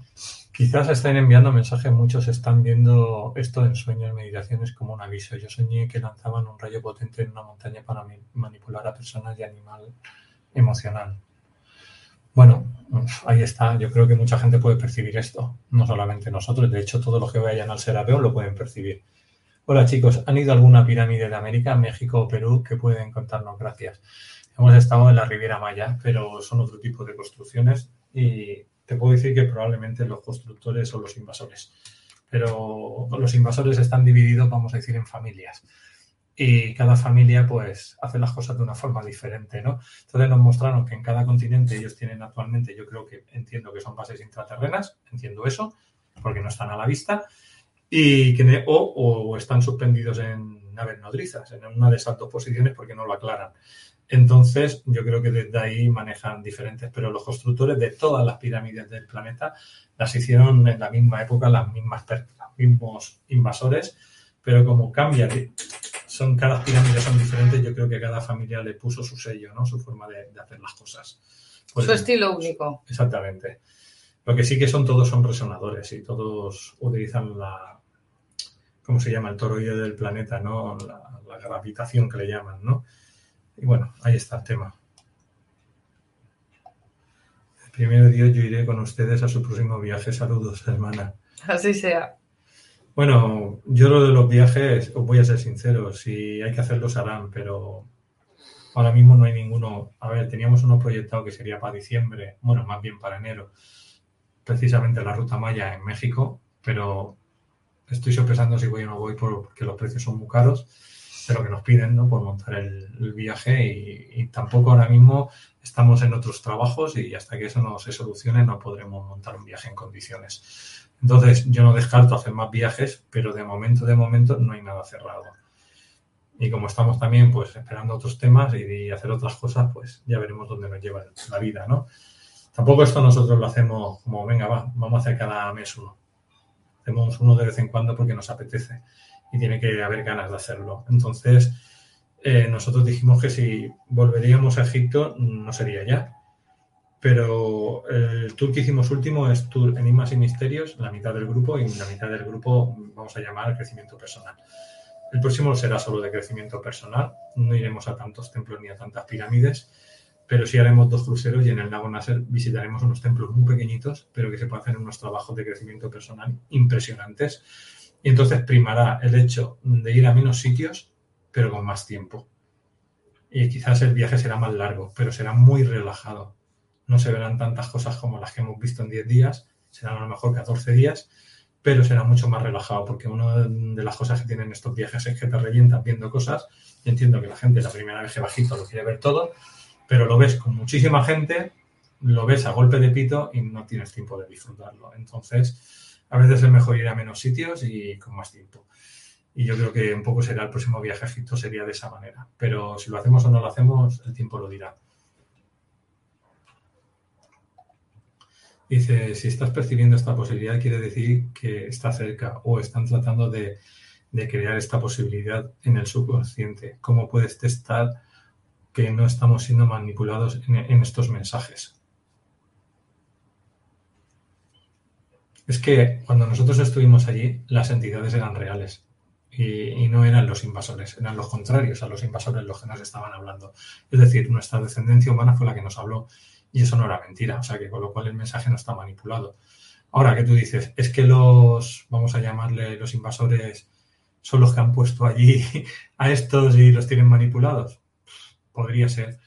Yo lo único que te digo es que cuando contamos estas cosas, aparte de ponerlas en cuarentena, las sentáis vosotros. Yo lo que sentí allí y hablo de mi experiencia personal, es que lo que estábamos escuchando era auténtico y no noté manipulación ni, ni noté nada. De hecho, mm, manipular ahí por parte de los invasores sería tonto, porque ellos no tienen esa necesidad, lo tienen controlado todo. Entonces, yo le pregunté que esas construcciones que las había hecho, porque claro, si ellos están aquí, que querían irse a través de los sarcófagos, querían irse del punto A al punto B y no pudieron algunos y murieron pero claro, toda esa tecnología que había en Egipto, pues claro, la hicieron los invasores, lo que nos dieron a entender, por lo menos lo que es de forma piramidal. Los templos no queda muy claro quién los hizo, porque hay templos, el templo de debajo de la Esfinge o el templo de, ¿cómo le has dicho eso? Lo de la flor de la vida, el, el Oxirión. El Oxirión, esos dos templos son una construcción totalmente diferente a los demás templos y a mí mi, datación es de hace 120.000 años. Mi datación, no conmigo, durante cuatro veces que he llevado cuatro grupos que han datado, eh, la datación es de 120.000 años. ¿Vale? Entonces, claro, eh, las pirámides de todas maneras no estaban hechos en el 60.000 60, 60 años, como ellos decían, se hicieron posteriores, se hicieron después, pasado de esos 60.000 años. Y los templos que hay luego en la mayoría de los sitios donde estuvimos son más recientes, han hecho mucho después. Entonces, cuando los invasores llegaron, pues empezaron a construir. Pero tardaron tiempo en construir, no lo hicieron de golpe. Pero el templo del Oxirión y el templo de debajo de la Finge, para mí es de otra cultura mucho más antigua. de otra humanidad diferente, incluso diferentes con los que nosotros hemos contactado. Pregunta, ¿qué somos? ¿Creación de los dioses? ¿Es falso? ¿Qué somos? ¿Creación de los dioses? Mm, desde mi punto de vista, que somos creación de los dioses es falso. Pueden haber manipulado nuestro ADN, nuestro código genético, pero creación como tal de ellos, no, porque esto que llamamos dioses, o que se ha llamado dioses, en realidad no son dioses, son seres venidos de otros planetas o de otras civilizaciones más avanzadas que tienen una tecnología mm, pues muy avanzada con respecto a la que había en ese momento para el resto del mundo pero no son dioses como, como, como tal, por lo menos por lo que yo entiendo por Dios. Entonces, estos son seres que manipulan en algún momento el código genético humano y que interfieren en la evolución nuestra, de algún modo, en algún momento. Pero no son creadores como tal, porque ellos pueden crear, en todo caso, eh, pueden manipular y generar clones o generar eh, pues un ser, ¿no? Mediante la manipulación genética, pero no pueden dotar de alma ese ser. De la, de la chispa vital, de la chispa divina. Entonces, mm, venimos todos de la fuente, aunque haya habido una interacción por medio, una manipulación o un, pues eso, una manipulación entre medias de ese genoma pero en realidad, desde mi punto de vista, como creadores como tal, mm, nuestros, como yo lo entiendo, no. Para mí los seres humanos que tienen una frecuencia elevada, es decir, que son un alma, ¿vale? Que, tienen el alma integrado, que, es de la separación del absoluto para verse a sí mismo, ¿no? De, esa creación que él hace de, la parte más densa. Eh, nosotros venimos realmente desde el principio con la energía, vamos a decir, somos también un toroide, un alma, eh, un cuerpo físico, somos un toroide, pero lo que quiero dar a entender que somos una conexión de lo divino, de lo más, lo que está más arriba, es decir, donde está el absoluto. Entonces somos una creación mm, directamente salida del absoluto. Lo que pasa que cuando entras en un cuerpo biológico, el cuerpo biológico puede tener variaciones genéticas, pero no el alma. El alma es pura. El alma es algo puro, no, eso no lo pueden modificar. Te pueden modificar el cuerpo genético, pero no el alma. Entonces tú me dices, los cuerpos genéticos han sido modificados, siempre están modificados siempre hay alguien que modifica algo, pero puede ser para bien o para mal. Pero dentro de esas modificaciones, como el alma es puro, el alma puede volver siempre a su cuerpo original. Con lo cual, por muy que tú estés en un alma muy mal modificado, al final, eh, bueno, se puede dar la vuelta a la tortilla y, volver a un estado mucho más perfecto. Yo creo que tenemos el ADN todavía de los de, los de la primera raza que hubo, y Epigeran, ¿no? Creo que se llamaba. Pigeradan. y, ellos tienen el código, le llaman del núcleo, ¿no? de la molécula de la sangre en oro y, que podemos volver siempre a esos inicios. Aunque ahora somos, el núcleo ese es en hierro, ¿no? Pero bueno, ha pasado por plata, por cobre, hierro, ahora volveremos al oro. Eso es así de sencilla. Que era como estaban hechos también el piramidón en las, las pirámides. Por algo sería. Bueno, implantes, tenemos implantes. Bueno, implantes etéricos yo sí he podido observar, también físico, pero también se quitan. Quiero decir, para mí no es un problema. Nosotros como terapeutas esas cosas estamos hartos de verlas.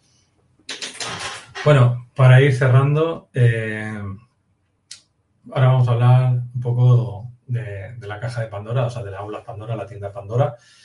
Como ya sabéis, tenéis la tienda Pandora, donde la tienda Pandora, pues, podéis conseguir esta máquina de bioresonancia, Gili. Está el enlace de Caja Pandora, está el enlace de Yolanda y está el mío. Puedes contactar con Yolanda conmigo. Luego también tenemos el Inmunocal, ¿vale? Eh, cisteína enlazada, glutatión. Esto te cura casi todas las enfermedades, por no decir todas. El que quiera saber más, tenemos un grupo de Telegram, nos metemos allí y podéis adquirir este producto. Pero bueno, lo más importante es que Yolanda es terapeuta, biopsicoemocional, tiene su propia técnica, reversión emocional y pasa consulta presencial en Badalona por Skype a cualquier parte del planeta.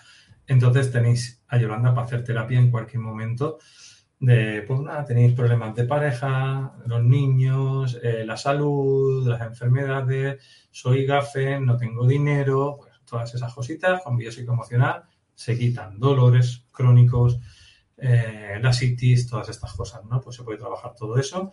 Y entonces tenéis la página web y los datos de Yolanda en la descripción del vídeo de YouTube o de Facebook, pero aquí en pantalla tenéis el teléfono más 34 652 060 7737. Es decir, más 34 fuera de España 652 060 777. Para los que me escucháis en iVoox o en Spotify. Pues dicho esto, pues tenéis a Yolanda pues para hacer de terapeuta. Cuando tengamos alguna formación nueva os la diremos. Cuando tengamos algún viaje nuevo os lo diremos.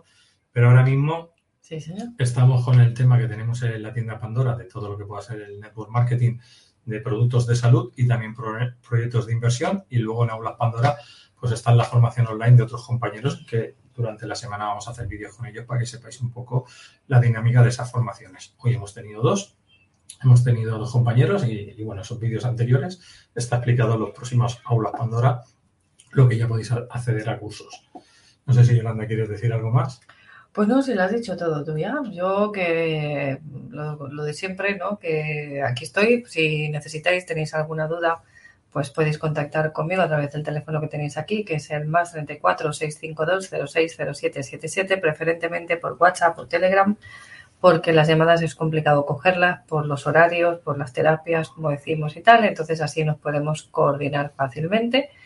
Y simplemente pues que estoy encantada de nuevo estar aquí con vosotros este ratito de contaros estas novedades, ¿no? que algunos seguro que no suena tan nuevo, eh, de algún modo es una información que, quizá pues nos resuena, como por aquí decían, la sentimos en las tripas, ¿no? Pues sentirla en las tripas, sentir vuestras tripas que os dicen cuando escucháis este tipo de información, ver que, os llega y bueno, pues dejarlo en cuarentena e iremos viendo a ver qué va llegando, qué va sucediendo. Voy a contestar las últimas preguntas. Dice, ¿cómo unirnos si están tan separados por creencias, miedos y manipulación? unirnos, solamente hay que decir basta, centrarnos todo el mundo y decir basta. No se necesitan ni meditaciones, ni cambios de línea de tiempo, ni cosas varias. Es decir, basta, tenemos que estar todos unificados. Claro, hay un 70% de gente no unificada, pues o aprenden a decir basta o se irán a la mierda. Así de sencillo. Y pregunta Paloma, dice, entonces lo de los 26.000 años de luz y oscuridad eh, son mentira mm, para estas entidades, es decir, para los que nos hablan y nos contestaron en el Serapeón, no existen los 25.000 años de luz y de oscuridad, no hablan de eso para nada, no quiere decir que exista o no exista, quiere decir que ellos no lo contemplan, mm, no existe esa realidad para ellos. Es una realidad de la nueva era, es alguien que se lo ha inventado, es, algo que es real, pues no lo sabemos, no tenemos ni idea. Tampoco preguntamos por ese tema, con lo cual tampoco sabemos cuál era la opinión eh, de estas civilizaciones, de estos seres al respecto. Pero aquí nos dicen que nos vemos excelentes y que estamos más guapos es guapísimos, de hecho. Y seguro que será por el viaje y seguramente el glutatión. Pues sí, seguramente ambas cosas tendrán que ver en el efecto. Yo deciros que eh, nos dijeron que el día 24 iba a pasar algo malo, no pasó. Yo supongo que fue una predicción dicha al decirse, pues lo malo pues no sucedió, lo que se llama cargarse una profecía, ¿no? Eh, hasta ahora nos van a seguir contagiando con cosas negativas los oscuratis porque ellos no quieren perder el poder del planeta Tierra y van a seguir haciendo daño. Nosotros pues tenemos que desviar la atención. Yo he dicho que este año no quiero centrarme en temas de pandemia.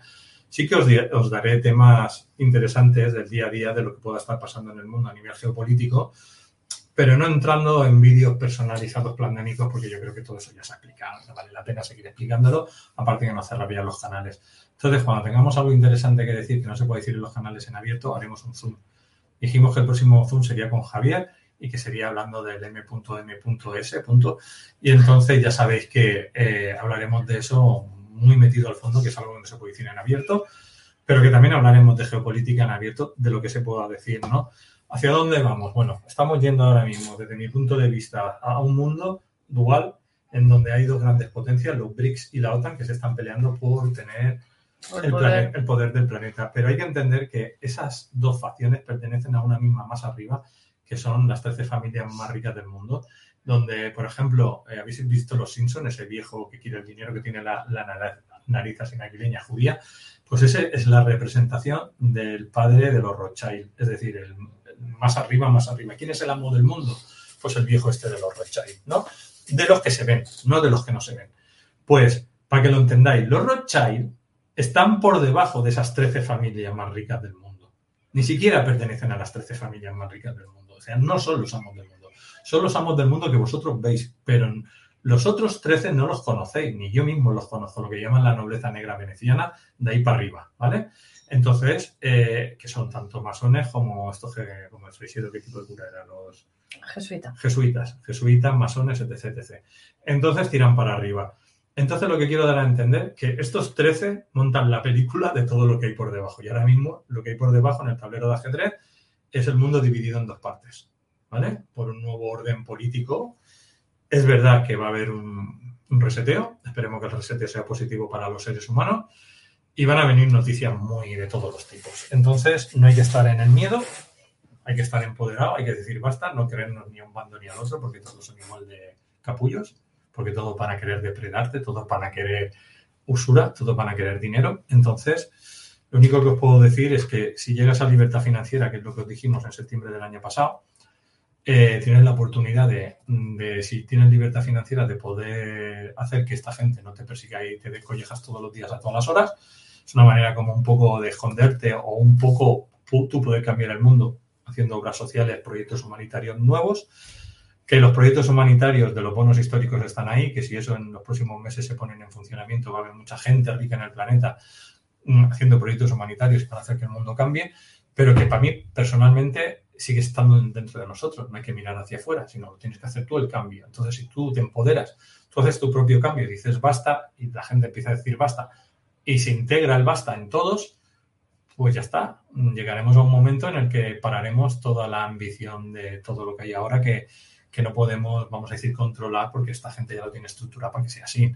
Entonces, si decimos todos bastas a la vez, yo creo que la Agenda 2030 más la Nesara Gesara, que sería los de la otra parte, se va a la mierda todo, porque no tendría sentido, porque ya no habría dinero, ya no habría usura, ya no habría nada. Entonces ya no nos hace falta ni la libertad financiera.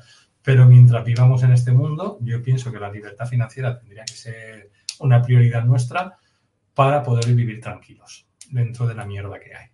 ¿Vale? O sea, mientras llegamos a que todo el mundo diga basta, pues vamos a intentar conseguir la libertad financiera para que no nos jodan. Eso sería un poco mi mensaje.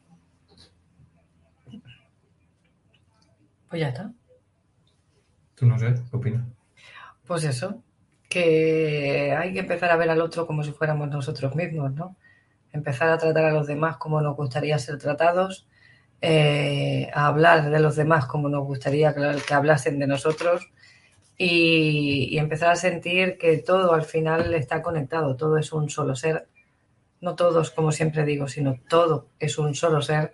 Empezar a respetar a los demás y a respetarnos. Y a partir de ahí el cambio viene solo. O sea, simplemente hay, no hay cosas grandes eh, como muy complicadas ni muy complejas que hacer. Si es que en realidad el cambio es sencillo, es simple. Se trata de respeto y de amor y de, y de, y de unión. Es simple, es lo más sencillo que hay, pero lo hacemos muy difícil, ¿no? lo, lo complicamos mucho.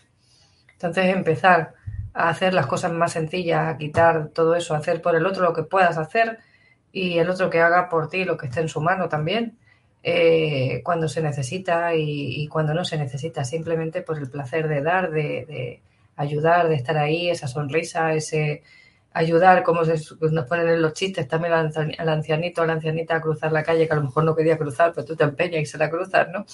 Es decir, empezar a hacer esos pequeños gestos que unidos pues forman un, gran gesto, ¿no? Un gran cambio, ¿no? Igual que me decían, mejor muchas cosas pequeñas que una grande. Pues aquí es eso, son pequeños gestos que al final hacen un gran cambio, hacen una gran eh, evolución y fomentan la unión. Porque cuando tú al otro lo tratas con cariño, el otro se siente en confianza y se siente capaz de hacer eso, ¿no? Por los demás también, se abre, baja la guardia, baja el miedo, se siente más seguro y por lo tanto cuando no hay tanto miedo y hay más seguridad, somos capaces de hacer grandes cosas las personas cuando nos unimos. Entonces es ese poquito, poquito, poquito que al final es un gran.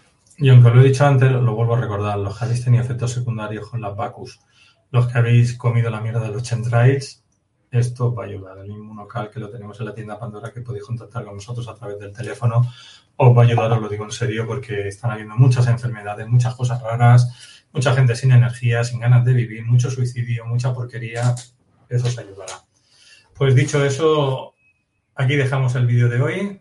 Nos vemos la semana que viene con Yolanda. Conmigo mañana tendremos un especial de preguntas y respuestas que empezará a las 7. De 6 a 7 tenemos también un tema bueno con Sandra Fernández hablando de un retiro de 40 días que se va a hacer ahora a final de año, para los que os guste la aventura. Y luego conmigo preguntas y respuestas, que aquí pues podéis preguntar lo que queráis. Y bueno, lo haremos del tiempo que, que se pueda, una hora, dos horas, pues ya iremos viendo. Pues nada, un placer de estar aquí este ratito, compartir este ratito con vosotros. Muchas gracias por estar ahí. Un abrazo muy fuerte a todas nuestras llavecitas, muy especialmente. Y nos vemos conmigo el lunes que viene a las 8. 8. A las 8. Lunes próximo a las 8. Volvemos al horario de invierno, me ha dicho hoy. ya estamos con el frío. Ya. Y por aquí nos dicen el dióxido, claro, el dióxido también lo recomendamos, lo hemos estado recomendando 17 años, va de un año, va de 17 ya, por eso nos han cerrado todos los canales. Lo seguimos recomendando, pero bueno, ahí queda. A veces una ayuda, una ayuda sola no basta, hay que hacer varias. Porque cuando hablo del inmunocal, el, dióxido lo que hace es oxigenar y mata el virus o los patógenos. Pero cuando hablamos del inmunocal, hablamos del glutatión y expulsa desde dentro de la célula los metales pesados, expulsa los tóxicos también y sube el sistema inmune y te cura de todo. Entonces, son cosas diferentes que también se pueden utilizar. Eh, si te has tomado por la mañana el inmunocal, pues a las 12 del mediodía te tomas el dióxido y ya está. Y se acaba el tema. Y solución, todo vale en esta vida, todo se puede mezclar. Pues dicho esto, hasta pronto familia. Nos vemos. Adiós.